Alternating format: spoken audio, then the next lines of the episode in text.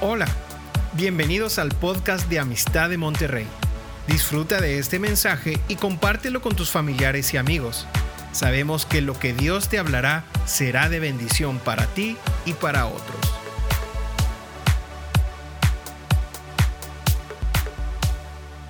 Hoy les quiero hablar de el síndrome de Gedeón. Como están de moda muchas enfermedades, hoy quiero hablarles de, otro que es síndrome de Gedeón. El problema es que este síndrome tiene añísimos este, e, en, en la tierra, en la humanidad. Y quiero que me acompañes, por favor, a jueces capítulo 6. Jueces 6, del 1 al 6. Ahí nos eh, muestra la Biblia qué es lo que estaba pasando, por qué les vino esta situación a Israel. Y dice la palabra, jueces 6, del 1 al 6, dice, los hijos de Israel hicieron lo malo ante los ojos de Jehová, y Jehová los entregó en manos de Madián por siete años. Y la mano de Madián prevaleció contra Israel, y los hijos de Israel, por causa de los madianitas, se hicieron cuevas en los montes y cavernas y lugares fortificados. Pues sucedía que cuando Israel había sembrado, subían los madianitas y amalecitas y los hijos del oriente contra ellos subían y los atacaban. Y acampando contra ellos, destruían los frutos de la tierra hasta llegar a Gaza. Y no dejaban que comer en Israel ni ovejas, ni huellas, ni asnos, porque subían ellos y sus ganados y venían con sus tiendas en grande multitud como langostas. Ellos y sus camellos eran innumerables. Así venían a la tierra para devastarla. De este modo empobrecía Israel en gran manera por causa de Madián y los hijos de Israel clamaron a Dios. Fíjense, la situación que, estaba pasando en Israel, dice que venía los madianitas cada año, como que ya era el tiempo de la cosecha, los madianitas y otros pueblos iban a Israel, lo atacaban, arrasaban con todo su ganado, se llevaban todo, eh, todas las cosechas y pues también se llevaban esclavos, se llevaban todo lo que podían, todo lo que podían vender. Ahora, esto le sucedía porque dice que ellos eh, habían, en el versículo 2 dice eh, que la mano de Madián prevaleció contra Israel por causa de los madianitas hicieron cuevas, etcétera, porque habían hecho lo malo los israelitas, dice en el versículo 1, habían hecho lo malo. Pero sucede que Gedeón en el versículo 11 al 12, un israelita dice, vino el ángel de Jehová y se sentó debajo de la encina que está en Ofra, la cual era de Joás Abieserita, y su hijo Gedeón estaba sacudiendo el trigo en el lagar para esconderlo, para que no se lo robaran los, los madianitas, de los madianitas. Y el ángel de Jehová se le apareció y le dijo, Jehová está contigo, varón esforzado y valiente. Y quiero que te imagines que tú estás en tu casa, estás en tu casa haciendo cualquier actividad y ahora que está de moda, a lo mejor estás en home office o estás eh, estudiando en línea, no sé, ¿verdad? Ahora, sí es más común que todos estemos en la casa por, por cuestiones de trabajo o por cuestiones de estudio. Pero imagínate que tú estás en tu casa y llega de repente el ángel de Dios. Dios manda un ángel llega contigo, ¿cómo reaccionarías tú? ¿Qué le dirías al ángel? Ah, ¿cómo estás? Muy bien. Te voy a, te, voy a comentar. Primeramente, no sé si te quedabas en shock, mejor al verlo, o te desmayas, no sé qué te hubiera pasado. Lo que sí le pasó a Daniel, dice Daniel, cuando él tuvo una visión de, de un ángel, dice que él en Daniel 8, 18 dice, mientras él hablaba conmigo, caí dormido en tierra sobre mi rostro. O sea, como que se desmayó, ¿verdad? La impresión se desmayó. Y Juan, el, apóstol Juan, en Apocalipsis, cuando tuvo la visión del Señor Jesucristo, dice, eh, él, él escuchó una voz, voltea a ver la voz y dice, cuando vi la voz, dice, el apóstol Juan eh, dice, cuando le vi, caí como muerto a sus pies, como muerto. Cuando te caes como muerto, ¿cómo te caes como muerto? Una persona, imagínate que se muere una persona. ¿Cómo se muere una persona? Es una persona de pie se muere así como que, ah, voy a morirme. Y así, ¿cómo se cae una persona si se cae fulminado muerto? Paz. Así cayó el apóstol Juan, como muerto. Pero si te fijas, Gedeón ni se durmió, o sea, no cayó así, no se desmayó, no cayó como muerto, no le pasó nada. ¿Por qué? ¿Por qué no le pasó nada? Ahorita les digo por qué. Es un incógnito aquí. ¿Por qué? ¿Qué le pasó a Gedeón? Dice, ¿qué contestó Gedeón? Ahorita vamos a darnos cuenta qué fue lo que pasó por esto. Dice, y Gedeón le respondió. O sea, después de que Dios le dice, eh, o el ángel de Dios le dice, Dios está contigo, varón esforzado y valiente, él responde, ah, Señor mío, si Jehová está con nosotros, ¿por qué nos ha sobrevenido todo esto? ¿Y dónde están todas las, sus maravillas que nuestros padres nos han contado, diciendo, ¿no nos sacó Dios de Egipto? Y ahora Jehová nos ha desamparado y nos ha entregado en mano de los madianitas. La reacción de Gedeón, por eso se llama el síndrome de Gedeón, es en vez de quedar en shock, asustarse, desmayarse o, no sé, o Dios está contigo, ah, gloria a Dios, Dios está conmigo. No, si Dios está con nosotros, ¿por qué nos ha sobrevenido todo esto? Hemos escuchado las maravillas que Dios hacía. Y tú y yo hemos escuchado las maravillas que Dios hacía, pero las sigue haciendo. Lo que tenemos que hacer es vivir esas maravillas porque es un Dios real, es el mismo Dios. Dice la palabra respecto al Señor que Jesucristo es el mismo ayer, hoy y por los siglos. Amén, ¿lo crees? Dios le dice, o sea, como que no le cayó el 20 de que Dios estaba con él en el versículo 14 y dice, y mirándole Jehová le dijo, imagínate que Dios lo ve cuando él reacciona y dice, ay, si Dios estuviera con nosotros, Dios lo vio con ojos de amor, ¿verdad? Pero imagínate que tú le das la noticia, Dios está contigo, ¿cómo lo verías tú si Él no cree? ¿Cómo lo verías de qué? Ay, man. Dios no lo vio así, pero dice, y Dios lo vio, yo digo, que en el corazón de Dios por su misericordia le había dicho con compasión, dice, y mirándole Dios le dijo, ve con esta tu fuerza y salvarás a Israel de la mano de los madianitas. ¿No te envío yo? Entonces para que dije, amén, amén, sí Señor, yo voy. Y no contestó así Gedeón. Gedeón, si vemos el siguiente versículo, dice, entonces le respondió, ah Señor mío, ¿con qué salvaré yo a Israel? He aquí que mi familia es pobre en Manasés y yo el menor de la casa de mi padre. Dios le dijo, ciertamente yo estaré contigo y derrotarás a los madianitas como a un solo hombre. Toda la interacción que tenía Gedeón con el ángel de Dios era negativo. No, Señor, no lo vamos a poder. Y yo no quiero que juzguemos aquí, no estamos juzgando a Gedeón, sino quiero que te veas en un espejo. Imagínate que estás viendo a Gedeón y que eres tú el que estás ahí. ¿Cómo respondes tú cuando Dios te dice, yo estoy contigo, no temas? No temas, yo estoy contigo. No desmayes, yo soy tu Dios que te esfuerzo. Siempre te ayudaré, siempre te sustentaré. ¿Cómo reaccionas? ¿Le crees a Dios o a veces vemos las situaciones? Gedeón sí tenía pretexto para para temer. Era un ejército, estuve haciendo cuentas ahí entre más adelante los versículos, era un ejército, ahorita les digo de cuántos, son 135 mil hombres, 135 mil hombres los que venían. Israel, el ejército más grande de Israel, eh, eh, el mayor número eran 35 mil, perdón, 32, le sumé ahí más 32 mil. Pero él le dijo, no, no, no, no, no, no, no, son muchos 32 mil. Los que tengan miedo, que se vayan, ¿verdad? Bueno, pues se fueron poquito, no, se fueron 20 mil. O dices, oye, ¿por qué 20 mil tenían miedo? Sí, 20 mil. Y yo creo que Gedeón también tenía miedo, ¿verdad? Por lo que contestaba. Pero pues al final del día sí le creyó a Dios. Él. Y es lo que quiero que, que, que tú, eh, que caiga en tu corazón esto, que aunque muchos creyentes padezcamos este síndrome de Gedeón, al final del día digamos, Señor, yo te creo, yo te creo a ti y voy a conquistar el problema que tengo enfrente. Fíjense, este, vamos a seguir adelante, dice, aquí Gedeón dice, eh, Gedeón tenía esta situación, eran en proporción, saqué una proporción cuando se quedó nada más con 300 hombres. Cada uno de los israelitas tenía que matar a 450 madianitas.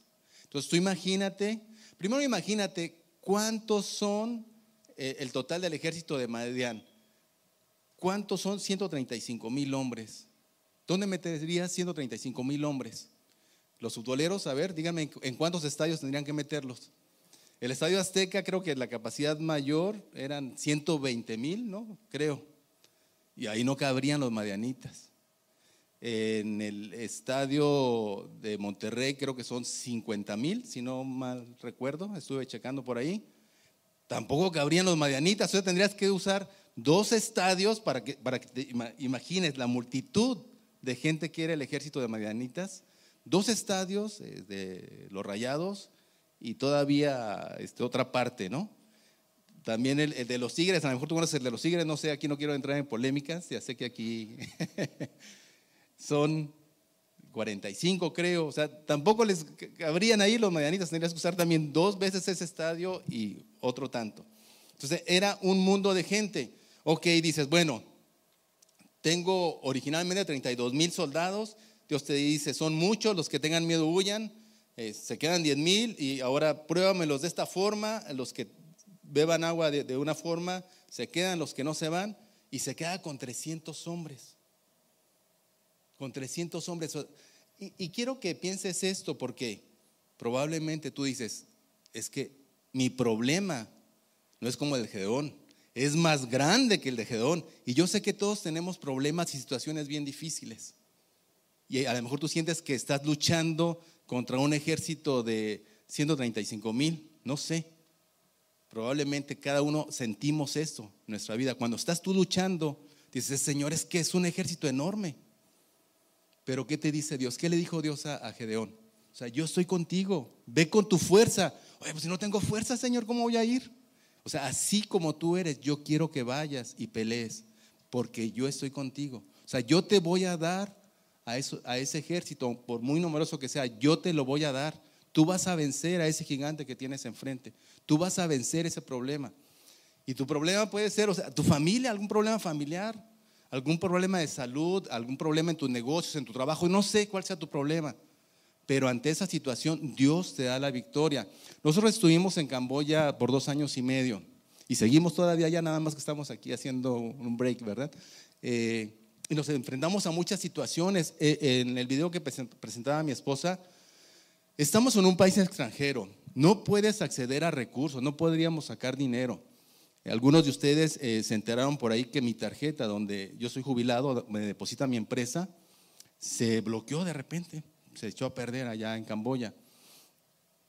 Eh, Dios nos ha dado sabiduría y, y pues, previsor. Dije, bueno, un adicional, saqué un adicional para mi esposa y tampoco funcionaba. Imagínate, estás en el extranjero sin poder sacar dinero. ¿Cómo le haces? Ay, Señor. Era ahí ya un, pequeñito problema que teníamos. No podíamos eh, sacar dinero. ¿Cómo vamos a pagar la renta? ¿Cómo vamos a, a comprar comida, etcétera? Todo lo que se necesita diariamente. Pero Dios me dijo, a ver, ¿quién te mandó a Camboya? ¿Nacional Financiera, donde tú trabajabas? O sea, la empresa que te está dando tu jubilación. ¿Quién te mandó a Camboya? ¿Quién me mandó a Camboya? O sea, ¿por qué me fui a Camboya? Fue que me mandó a Camboya.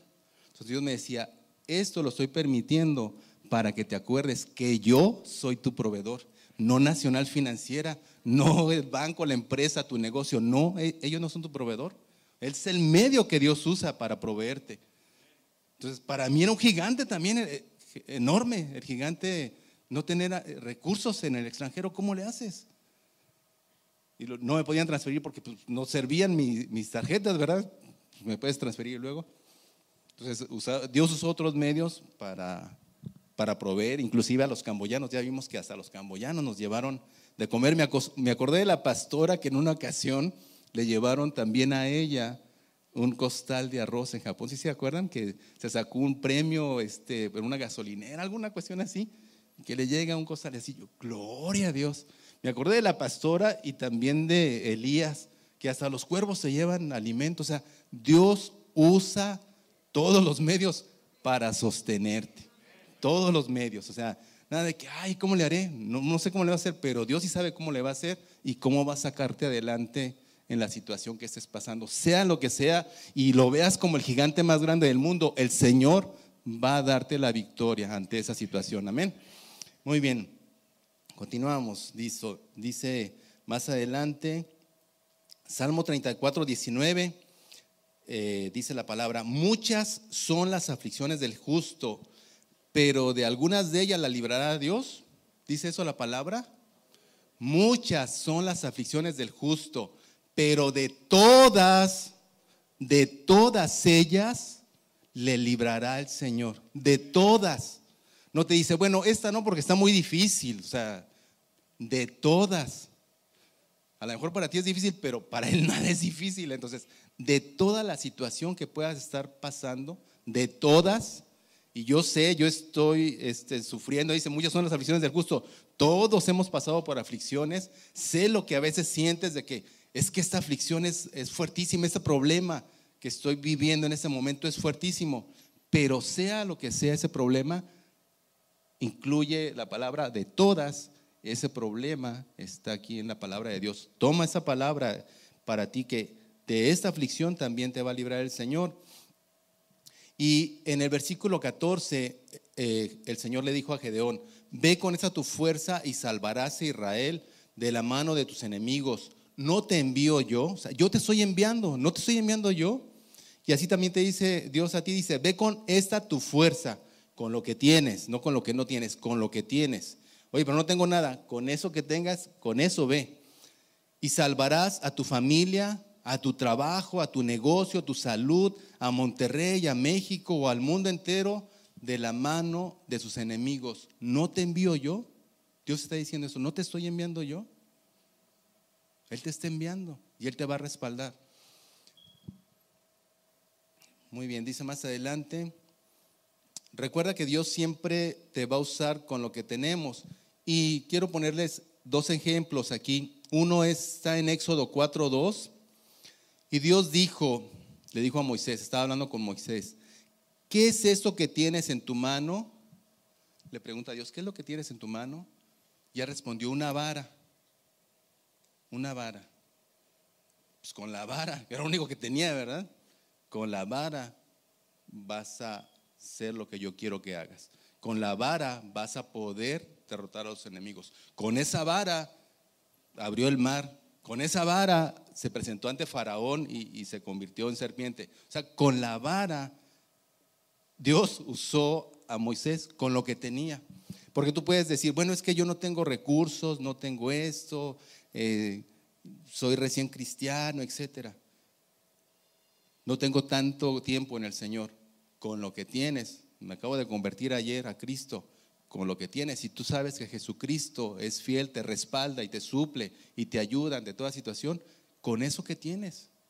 La viuda, más adelante, es el otro ejemplo, la viuda que tenía una vasija de aceite, segunda de Reyes, segundo libro de Reyes 4.2, y, y Eliseo le dijo, declárame qué tienes en casa.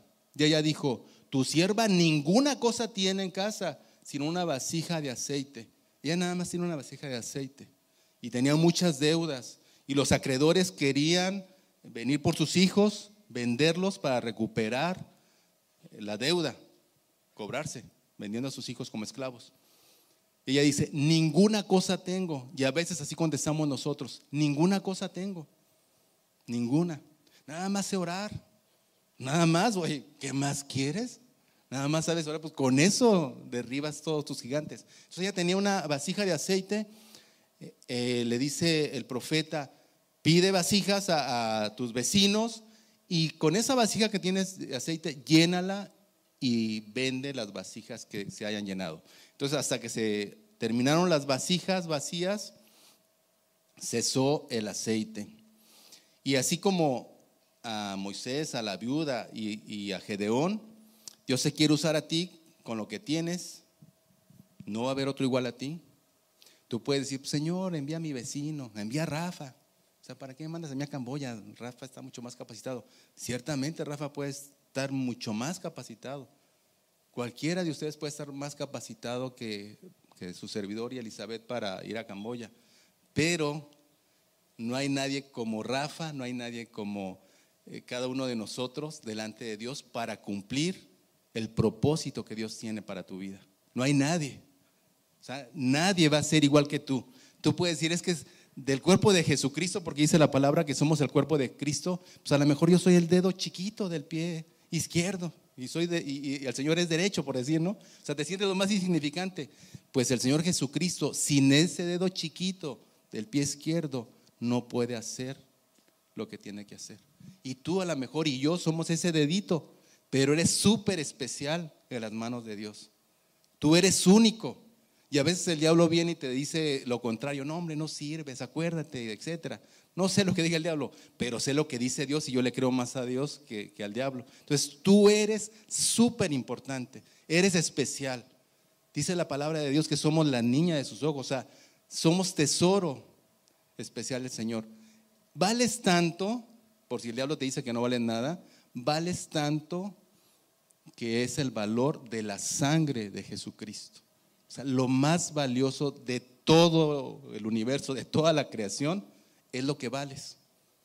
Y Dios te ha llamado, no te envío yo, te dice el Señor, no te envío yo a derrotar a tus enemigos, no te envío yo a conquistar la tierra, no te envío yo a que extiendas el reino de Dios, no te estoy enviando yo y yo te estoy equipando para hacerlo. O sea, no te envía nada más hacia el Señor, sino Él te respalda para que vayas y hagas su obra. Eh, te quiero comentar también, dice en 1 Corintios 12, 27, ¿Me acompañas, por favor? 1 Corintios 12, 27. Respecto a los miembros del cuerpo de Jesucristo. Dice que somos miembros, cada uno en particular.